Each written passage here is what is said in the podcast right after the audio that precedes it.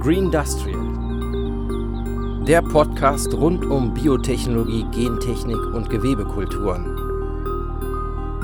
Präsentiert von der Phytowelt.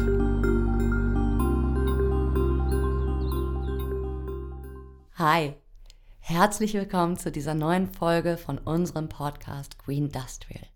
Mein Name ist Janina, ich bin eine BTA, das bedeutet, ich habe eine Ausbildung gemacht zur biologisch-technischen Assistentin. Aber ich sitze nicht alleine hier. Ich habe einen Kollegen mitgebracht.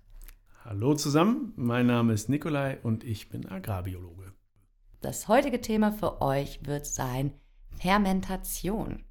Und für all diejenigen, die davon noch nie was gehört haben oder auch gar nicht so genau wissen, was es ist, geben wir euch hier eine kleine Definition. Nikolai, wärst du so lieb? Gerne. Fermentation ist ein Begriff, der über die letzten paar hundert Jahre ein wenig seine Bedeutung verändert hat, fangen wir mit dem ältesten an. Er kommt aus dem Französischen von Louis Pasteur. Fermentation, c'est la vie sans l'air. Oui, oui. Und ähm, bitte entschuldigt mein schwaches Französisch. Übersetzt bedeutet das Fermentation, das ist das Leben ohne Luft. Denn Louis Pasteur hat entdeckt, dass Bakterien ohne die Zufuhr von Luft und die explizit von Sauerstoff leben können und auch was tun, nämlich Gärung betreiben. Und dementsprechend war damals die Gärung ohne Luft das, was man unter Fermentation verstanden hat. Heute ist der Begriff deutlich weiter definiert und beschreibt alle organischen Umwandlungen von Stoffen mit Hilfe von Enzymen oder Mikroorganismen. Und das kann in verschiedensten Medien stattfinden. In Flüssigkeiten, hier ist sehr prominent zum Beispiel alkoholische Gärung, Bier, oder in Feststoffen, Tabak, Sauerkraut oder Kakao. Das Ganze kann mit ganz natürlichen, wilden Mikroorganismen passieren, die dann selektiert werden und in Reinform genutzt werden. Es gibt Fermentationen, die mit Mischungen von Mikroorganismen stattfinden. Es gibt aber auch züchterisch selektierte Mikroorganismen und gentechnisch veränderte Mikroorganismen, die für die Fermentation genutzt werden. Die Fermentation ist uns ja auch bereits in einer unserer Folgen begegnet. Und zwar war das die Folge Weiße Biotechnologie. Für diejenigen von euch, die sich die noch nicht angehört haben, lohnt sich da mal reinzuhören. Da werdet ihr nämlich auch die ein oder andere, vielleicht für euch jetzt notwendige Hintergrundinformationen schon erfahren und ein bisschen besser ins Thema einsteigen zu können. Aber jetzt nochmal zurück zur Fermentation an sich. In welchen Bereichen wird sie denn eingesetzt? In ganz vielen verschiedenen. Beginnen wir mit dem, was uns als Verbraucher wahrscheinlich am nächsten ist, die Lebensmittelproduktion und die Produktion von Lebensmittelzusätzen. Hier sind Prozesse für die Haltbarmachung ganz wichtig, die Milchsäuregärung oder die alkoholische Gärung. Außerdem werden verschiedene Zusätze wie Aromen über fermentative Prozesse hergestellt. Dann die Pharmaindustrie. Hier werden Wirkstoffe wie Insulin oder Antibiotika mit Hilfe von Mikroorganismen hergestellt aber auch ganz wichtig und hochaktuell, die Produktion von mRNA-Wirkstoffen würde ohne Mikroorganismen nicht funktionieren, mit denen man fermentativ diese Impfstoffe herstellen kann. Biogas ist für die Energieproduktion ganz entscheidend. Hier sind es Bakterien, die kohlenhydrathaltige, meist landwirtschaftliche Abfälle umwandeln zu Biogas. Und dann gibt es den großen Bereich der technischen Fermentation, in der verschiedene Moleküle das sind dann Chemikalien wie Farbstoffe oder Kraftstoffe mithilfe von Mikroorganismen hergestellt werden. Okay, die Fermentation im klassischen Sinne bei der Lebensmittelherstellung kennen ja die meisten. Deshalb lass uns doch noch ein bisschen mehr uns auf die technische Fermentation fokussieren. Hier sind ja die Anwendungen, denke ich, eher weniger bekannt. Kannst du uns vielleicht mal den Ablauf erklären, zum Beispiel bei der Produktion eines Pharmawirkstoffes? Sehr gerne. Das alles beginnt erstmal mit zwei Faktoren. Welchen Wirkstoff möchte ich herstellen und welchen Mikroorganismus möchte ich nutzen? Diese Kombination ist wichtig zu betrachten, denn nicht alle Mikroorganismen vertragen alle Wirkstoffe oder alle Inhaltsstoffe und können diese herstellen. Deswegen meistens wählt man zwischen zwei am häufigsten benutzten. Das ist einmal das Darmbakterium Escherichia coli. Einfacher gesagt E. coli. Genau. Eigentlich niemand sagt den ganzen Namen, alle sagen immer E. coli. Und dann gibt es die Brauerhefe oder Brauereihefe, Bierhefe, Saccharomyces cerevisiae. Das sind die meistgenutzten Mikroorganismen in der Fermentation. Ich erkläre euch das Ganze jetzt mal exemplarisch an E. coli, weil ich mich damit am besten auskenne. Für die Produktion eines Wirkstoffes müssen wir jetzt bestimmte Gene kennen, die anderen Organismen helfen, diesen Wirkstoff herzustellen. Denn E. coli hat diese Gene wahrscheinlich nicht. Deswegen müssen wir sie gentechnisch in E. coli einbringen. Hier muss man wissen, die meisten technischen und pharmazeutisch genutzten Fermentationen funktionieren mit gentechnisch veränderten Mikroorganismen. Das ist tatsächlich mein beruflicher Alltag. Ähm, ja, den E. coli unter anderem gentechnisch zu manipulieren, damit er dann im Anschluss in eine Fermentation das gewünschte Produkt weiter vermehren darf. Ja, und Janina fängt da an, wo Bioinformatiker oft aufhören. Bioinformatiker identifizieren die Gensequenzen, die man in E. coli einbringen müsste. Und dann kommt Janina. Diese würde dann mit verschiedenen Methoden die neuen Gene in E. coli einbringen, sodass E. coli die Fähigkeit erlangt hat, den Wirkstoff der Wahl herzustellen. Wie effizient und mit welchen Ausbeuten E. coli das dann kann, das hängt noch von vielen weiteren Schritten ab, in denen man die sogenannte Expression, also einfach ausgedrückt die Ablesung des jeweiligen Gens und die anschließende Produktion des Wirkstoffes optimieren kann. Das dauert eine ganze Weile und funktioniert erstmal im molekularbiologischen Labor. Das findet in verschiedensten Volumina von der Fermentation statt. Man kultiviert die Bakterien dann erstmal auf Petrischalen, auf Medium, teilweise schon in flüssigem Medium in kleinen Schüttelkolben, nimmt immer wieder Proben und testet, wie viel vom Wirkstoff wird jetzt gerade schon produziert, was könnte ich ändern. Das geht eine ganze Weile, bis man einen Grenzwert, den man sich gesetzt hat, erreicht hat. Und dann beginnt das sogenannte Upscaling. Man fängt an, die Volumina, in denen man die Bakterien kultiviert, zu erhöhen, fängt weiter erstmal mit größeren Schüttelkolben an, dann geht es irgendwann in die ersten richtigen Fermenter, das sind dann meist Stahl- oder Glasbehälter von wenigen Litern bis hin zu einigen Kubikmetern. Und man hangelt sich Stück für Stück, immer wenn man in einem Volumen die Fermentation gut gemeistert hat, zum nächsten bis zu ungefähr einem Volumen von 150 Litern. Ab da kann man sagen, wenn die Fermentation hier gut funktioniert, kann man auch in industrielle Maßstäbe. Und das sind dann riesengroße Fermenter.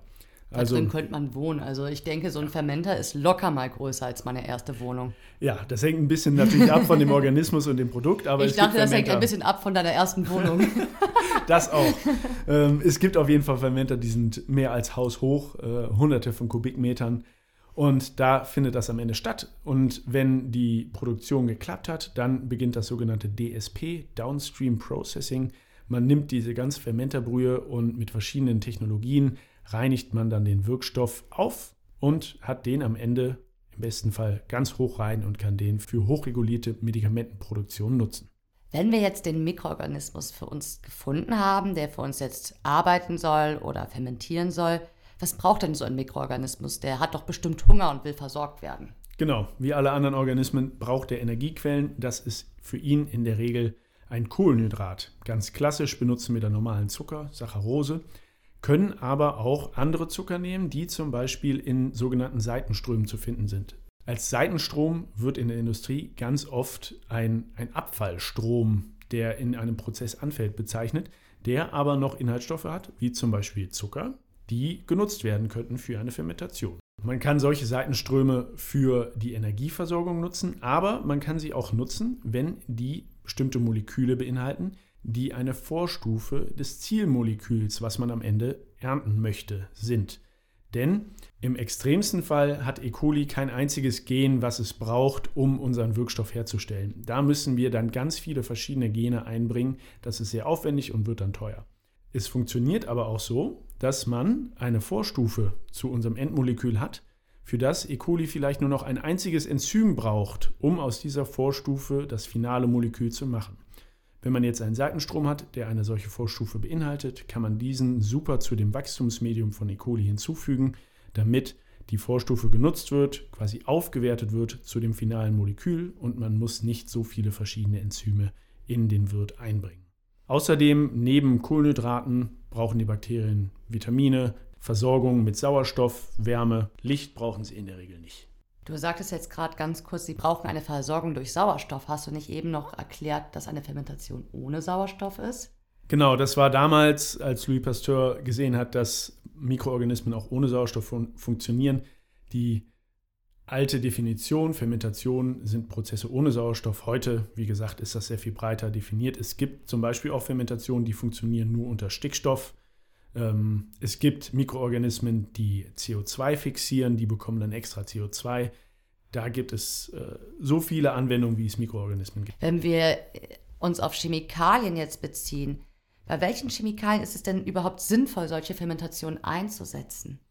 Also, das sind in der Regel Chemikalien, die man relativ hochpreisig verkaufen kann, denn momentan ist Fermentation oft noch ein relativ teurer Prozess, wodurch auch das Produkt nicht so günstig ist, wie es teilweise aus der klassischen Petrochemie ist. Aber über den Preis hinaus lohnt es sich, Moleküle herzustellen, die besonders komplex aufgebaut sind, die man deswegen nicht gut chemisch synthetisieren kann. Außerdem gibt es viele Moleküle, die die sogenannten Enantiomere haben. Das ist ein Spiegelbild des jeweiligen Moleküls, sieht genauso aus, ist aber in sich gespiegelt. Ihr könnt euch das vorstellen wie zwei Hände oder zwei Handschuhe, die sehen eigentlich gleich aus, sind aber nicht übereinander zu bringen und haben chemisch unterschiedliche Wirkungen. Mit Hilfe von Enzymen und Mikroorganismen kann man aber explizit eins von beiden herstellen, also nur ein Enantiomer von zwei und dadurch hochregulierte Pharmawirkstoffe oder Aromen herstellen, die diese Enantiomere nicht haben. Leider hat uns die Geschichte gezeigt, dass es wirklich sehr wichtig ist, das Wissen über diese Enantiomere, dass es sie gibt und dass sie sich auch dann in ihrer Funktion unterscheiden können. Da gab es die damaligen Kontergan-Kinder, die dann wirklich mit Fehlbildungen und Missbildungen zur Welt gekommen sind. Und dementsprechend ist es wirklich das Wissen über solche Enantiomere, aber auch der Gebrauch dann von den reinen Wirkstoffen überaus wichtig. Genau, denn da ist nämlich der Wirkstoff Contergan in zwei verschiedenen Enantiomeren im Medikament gewesen und eins von beiden hat diese schweren Fehlbildungen bei Kindern im Mutterleib verursacht. Das wollen wir vermeiden, deswegen ist hier die Fermentation ein tolles Mittel, so hochreine Moleküle herzustellen. Andere Moleküle, die sich in der Fermentation lohnen, sind solche, die mit besonders dreckigen oder energiefressenden Synthesen hergestellt werden müssten, wenn man es in der Petrochemie macht. Und sobald man Seitenströme nutzen will, ist die Fermentation eine tolle Methode, denn hier können relativ diverse Grundsubstrate, also hier der, der Seitenstrom, in dem viele verschiedene Moleküle drin sein können, genutzt werden. Anders ist das in der chemischen oder petrochemischen Synthese. Hier braucht man in der Regel sehr reine Substrate, anders als das so ein Seitenstrom ist, mit denen man dann eine chemische Reaktion starten kann. Diese Fermentationen scheinen ja wirklich technisch recht anspruchsvoll zu sein. Wer führt denn dann sowas durch? Das sind zum Beispiel sogenannte Auftragsfermenter. Das sind Unternehmen, die haben sehr große Gebäude, bisschen wie so Möbelhäuser von der Größe und haben Fermenter in unterschiedlichsten Größen von einige Liter bis einige hundert Kubikmeter. Das ist dann wirklich so groß wie ein Haus und die führen für andere Unternehmen solche Fermentationen durch. Dann Pharmaunternehmen oder Unternehmen mit Seitenströmen, zum Beispiel in der Zuckerindustrie. Da geht der Trend ganz klar dahin, dass sie sich von ihrer Wertschöpfung diversifizieren wollen. Die haben viele Seitenströme, die sie nicht sehr gut vermarkten können und diese zum Beispiel für die Fermentation von anderen Produkten wie Aromen zum Beispiel nutzen. Und dann gibt es Spezialisten, die als Auftragsentwickler solche Fermentationsprozesse und die Stämme entwickeln, die dann für andere Leute zugänglich machen und verkaufen. Ehe wir uns Richtung Ende dieser Folge bewegen, auch hier die Frage, wo geht es denn hin mit unserer Fermentation? Was sagt die Zukunft? Ich gehe davon aus, dass die Fermentation, vor allem die technische Fermentation, weiter an Bedeutung gewinnt und wächst und wächst, denn die Preise werden immer konkurrenzfähiger durch vor allem die Automatisierung. Momentan ist es noch sehr arbeitsintensiv. Da wird man in Zukunft weniger Personal brauchen, weil man mehr automatisieren kann. Unter anderem, weil künstliche Intelligenz, KI, auch hier immer wichtiger wird. Ein anderer großer Treiber sind Gesetzgebungen, nachhaltiger zu arbeiten, mehr CO2 einzusparen. Hier bietet Fermentation ein großes Potenzial und Unternehmen können ihre Seitenströme, die sie oft sehr, sehr teuer entsorgen müssen, nochmal nutzen, um aus ihnen wieder Geld zu machen in Form von Seitenströmen, die in einer Fermentation zu einem neuen Produkt werden. Win-win. Verkaufen Absolut. anstatt wegschmeißen. Genau. Heute waren das doch ein paar mehr Informationen. Auch wenn wir die 10 Minuten jetzt geknackt haben, hoffe ich, dass ihr dennoch dabei bleiben konntet. Wir sind nämlich jetzt am Ende dieser Folge angelangt.